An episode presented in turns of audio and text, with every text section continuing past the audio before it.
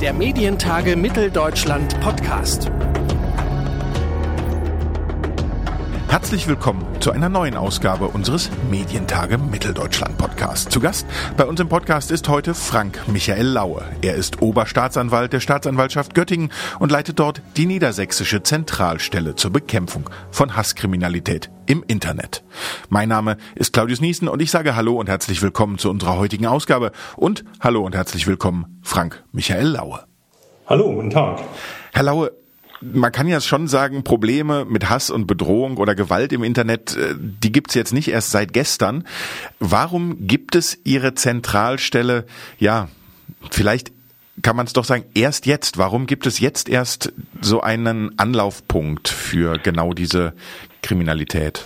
Ja, Sie haben vollkommen recht. Hass und Hetze im Internet gibt es schon seit längerer Zeit. Wir in Niedersachsen sind jetzt zum 1. Juli 2020 mit der Zentralstelle zur Bekämpfung von Hasskriminalität im Internet an den Start gegangen.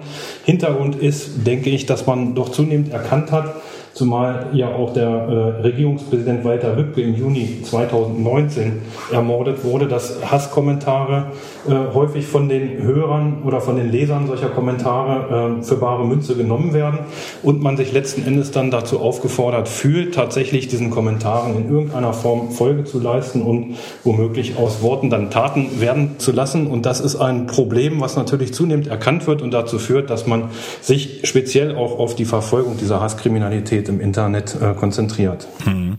Wenn ich das richtig verstanden habe, werden Sie als Zentralstelle ja Ihren Schwerpunkt auf Verfahren legen, die ja Amts- und Mandatsträger betreffen. Gibt es dafür einen Grund? Denn hm, es sind ja jetzt nicht nur Amts- und Mandatsträger, die von, von Hass und Hetze im Netz betroffen sind. Das ist vollkommen richtig und ähm, es ist tatsächlich so, dass niemand da schutzlos gestellt werden soll. Wir verfolgen äh, nicht allein ähm, Hasskriminalität zu Lasten von Amtsträgern oder Mandatsträgern, wie Sie zu Recht sagen, sondern auch solche Fälle, die zum Beispiel aufgrund, sagen wir mal, ihrer Anzahl ähm, oder auch aufgrund ihrer Qualität dieser Taten so sehr aus der Masse herausstechen, dass man sagt, da braucht es eine Verfolgung durch eine Schwerpunktstaatsanwaltschaft, wie wir es jetzt nun einmal sind. Ähm, das können Fälle sein, die nicht allein, wie gesagt, sich gegen Amts- und Mandatsträger richten, sondern auch anderweitig motiviert sind, aus ethnischen Gründen, aufgrund der sexuellen Orientierung des Opfers, der Religionszugehörigkeit oder was auch immer.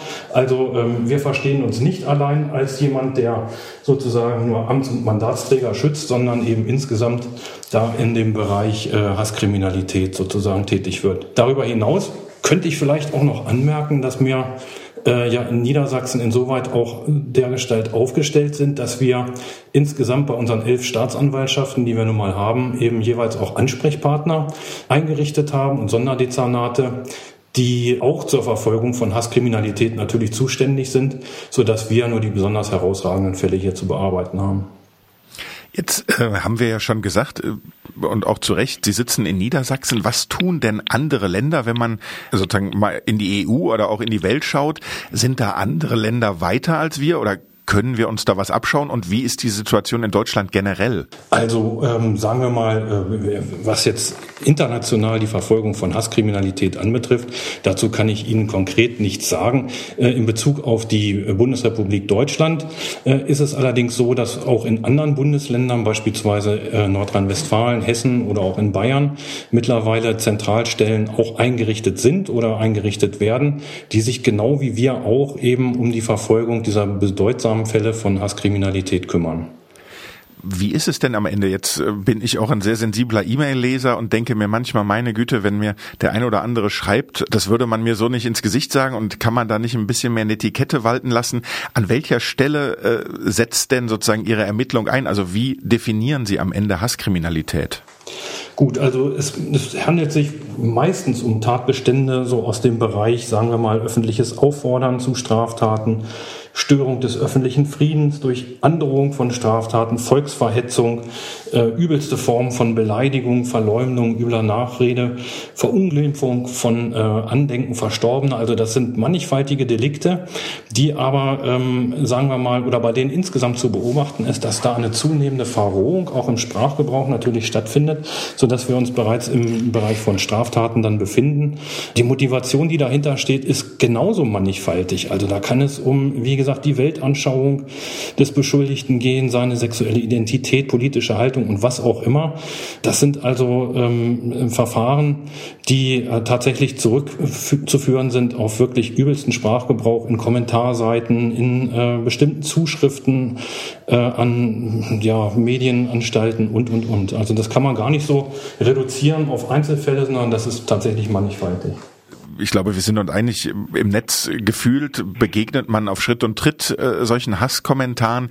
Äh, wie werden Sie sozusagen der Fülle Herr? Reagieren Sie am Ende nur in Anführungsstrichen nur auf Anzeigen oder gehen Sie selbst auch auf die Suche nach potenziell ja, kriminellen oder kriminellen Handlungen? Also da gibt es im Prinzip verschiedene Wege, wie wir tätig werden. Einerseits natürlich, sagen wir mal, der Klassiker, also die Strafanzeige des Betroffenen, der sich jetzt da eines Hasskommentars ausgesetzt sieht, der wendet sich an die Strafverfolgungsbehörden, entweder die Polizei oder direkt an uns oder an äh, eine andere Staatsanwaltschaft. Das ist das eine.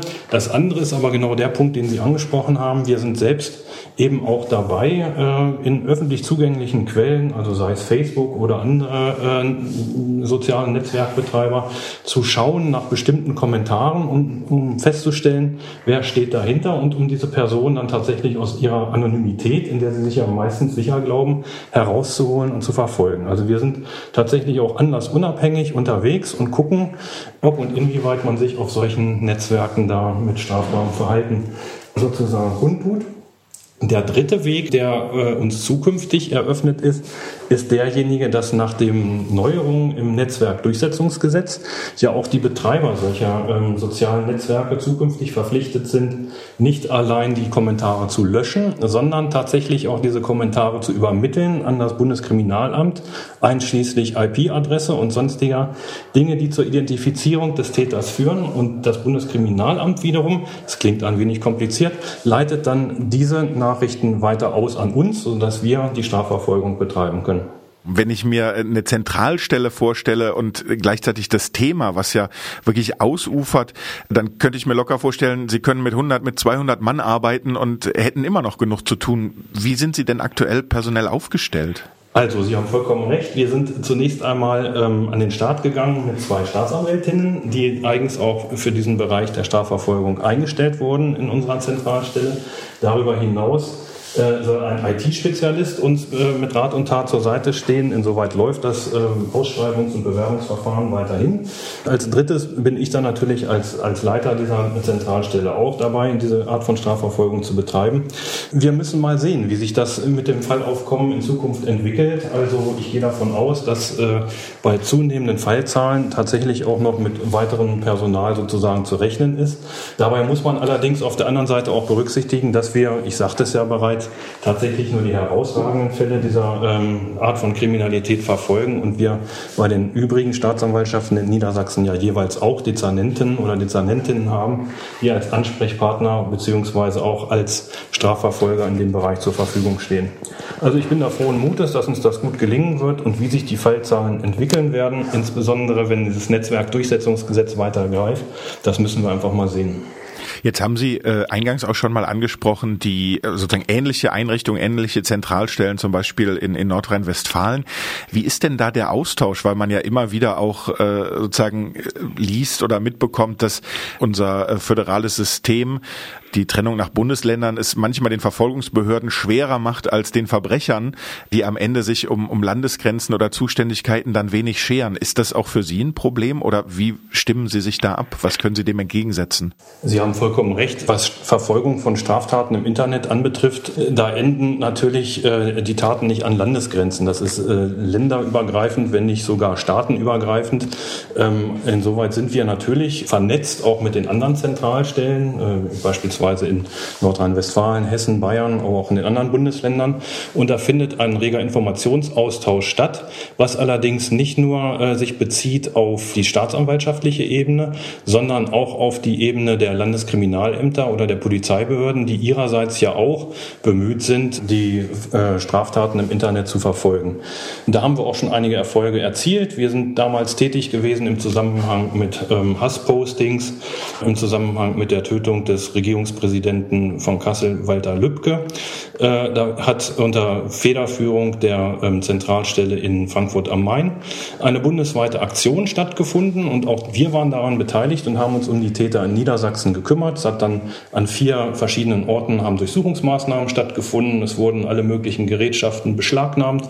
Das war äh, eine aus meiner Sicht erfolgreiche Zusammenarbeit, die zeigt, dass also länderübergreifend tatsächlich da Strafverfolgung stattfindet. Und ähm, wenn wir beispielsweise einem Täter sozusagen auf die Schliche kommen, der seinen Sitz in Bayern oder wo auch immer in einem anderen Bundesland hat, dann würden wir den Vorgang insoweit dann auch, wenn wir ihn denn, sagen wir mal, der Tat überführt haben, dann an die dort zuständige Zentralstelle abgeben, damit dann dort Anklage erhoben wird. Also ich bin da im Prinzip wirklich erstaunt und auch im positiven Sinne äh, davon angetan, wie gut eben diese länderübergreifende Zusammenarbeit da äh, funktioniert. Jetzt gibt es die Aussage der Bundesjustizministerinnen, dass äh, sie Hasskriminalität künftig härter verfolgen lassen möchte. Wie sieht's denn aktuell bei den Strafrahmen aus? Genügen die? Genügt die Definition dieser, äh, sozusagen dieser Straftatbestände? Ist eine Ausweitung von Strafrahmen sinnvoll? Ja, also wenn Sie mich äh, nach äh, der Ausweitung von Strafrahmen fragen, dann ist meine persönliche Meinung die, dass man schon, wenn man diese Strafrahmen ausschöpft, ähm, da auch ähm, hinreichend Tat und Schuld angemessen sanktionieren kann. Ähm, wenn ich die Äußerungen der Bundesjustizministerin Frau Lambrecht richtig verstehe, dann meint sie allerdings auch mit, sagen wir mal, härterer Verfolgung, dass auch äh, also nachdrücklicher verfolgt werden kann durch bessere technische und personelle äh, Ausstattung der jeweiligen Behörden und ähm, das ist ja auch der Weg, den wir gerade gehen, dass wir eben sagen, wir gründen diese Schwerpunktstaatsanwaltschaften und auf diesem Wege äh, führt das eben zu einer nachdrücklicheren und insoweit natürlich auch zu einer härteren Strafverfolgung äh, derlei Delikte.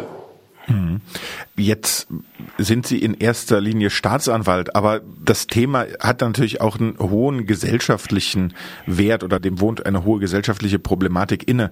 Meinen Sie, dass ja am Ende Einrichtungen wie die Zentralstelle dazu beitragen können, dass sich äh, da auch in der Einstellung, ich sag mal, der, der, der Postenden etwas ändert? Also können Sie da auch am Ende ja moralisch einwirken, allein durch Ihre Existenz oder durch, durch den Druck, den Sie erhöhen? Was, was denken Sie? Also ich hoffe. Ich ähm, bin der Meinung, dass man ähm, ja insgesamt doch äh, achten kann oder feststellen kann, dass sich insgesamt gerade durch diese Anonymität, die ja im Internet nun mal ähm, vermeintlich gilt, dass man sich da zunehmend eines verworrenen Sprachgebrauchs ja bedient und äh, versucht durch Hassbotschaften ja auch in Kommentarzeilen andere Leute mundtot zu machen und ja äh, auf andere Menschen einzuwirken bis hin zu äh, Straftaten, die sich dann tatsächlich auch aus diesen Hasskommentaren ergeben. Und wenn man da, sagen wir mal, nachdrücklich äh, drauf einwirkt und eben auch durch, sagen wir mal, Durchsuchungsmaßnahmen oder allein durch den Umstand, dass man weiß, äh, man kann sich nicht mehr anonym im Internet bewegen in diesen Fallgestaltungen oder man läuft zumindest Gefahr, strafrechtlich verfolgt zu werden, dass man sich dann zurückhält, was diese Dinge anbetrifft. Das ist meine Hoffnung, dass schon allein durch den Umstand, dass man sieht, äh, derlei Straftaten werden nicht mehr so klaglos hingenommen, sondern die werden nachdrücklich verfolgt, dass man sich deswegen dann auch mal in dieser Hinsicht zurückhält und äh, nicht einfach so aufs Geratewohl irgendwelche Hassbotschaften herausposaunt. Und ich meine gerade, dass dieses Entdeckungsrisiko womöglich auch größer wird, dadurch, dass wir eben, wie beschrieben, an den Start gehen, wird man womöglich sich da zukünftig auch so ein klein wenig zurückhalten. Das ist jedenfalls meine Hoffnung. Mhm. Ähm, Sie haben das jetzt auch schon mehrfach gesagt, die Anonymität ist, ist mit das größte Problem äh, in diesem Fall. Äh, Sie können ja dann im besten Falle äh, sagen, den, den Schleier der Anonymität lüften. Gibt es eine Tendenz, wer sind die Opfer, wer sind die Täter? Gibt es da ja Erkenntnisse am Ende? Gibt es da irgendwie Dinge, die erstaunen oder ist es sozusagen geht quer durch die Masse? Also sagen wir mal so, als Opfer kann es natürlich jeden treffen, das ist klar. Also da kann jeder Opfer von Hassbotschaften sein, sei es nun der Politiker, der äh, Amtsträger, sei es der Pastor, ein ehrenamtlicher Helfer oder wer auch immer. Das ist das eine. Auf Seiten der Täter ist es aber im Prinzip ähnlich. Auch da kann man feststellen, dass äh, die Bandbreite sehr groß ist. Das können Rechtsextreme sein, das können Personen aus dem linken Lager sein, rassistisch motivierte Täter, religiös motivierte. Also auch da gibt es äh, eine große Bandbreite, wobei man auch beobachten muss, das war die Erfahrung aus diesem Komplex Hate-Postings im Zusammenhang mit der Tötung von Walter Lübcke, dass es sich im Prinzip um, ja, wie soll ich sagen, mehr oder minder ganz normale Leute handelt, die dann irgendwie abends auf dem Sofa sitzen und dann in ihr Tablet oder in ihr Smartphone dann äh, derlei äh, Hassbotschaften tippen. Und ähm, da kann man per se vielleicht nicht einmal feststellen, dass es sich um besonders rechtsradikale oder sonst wie motivierte Leute handelt, sondern vielleicht sogar um ganz normale, in Anführungszeichen normale Täter, die meinen, sie müssten sich mit solchen Hasspostings da irgendwie hervortun. Jetzt haben wir über Opfer und Täter gesprochen und aber eben auch schon mal angerissen, die ja Digitalunternehmen im Hintergrund. Da sind ja viele dabei, die nicht ihren Sitz in Deutschland haben. Wie kooperativ sind die denn in der Zusammenarbeit oder welche Handhabe haben sie, um die zur Kooperation zu bewegen, sage ich jetzt mal äh, ganz freundlich. Ja, ja.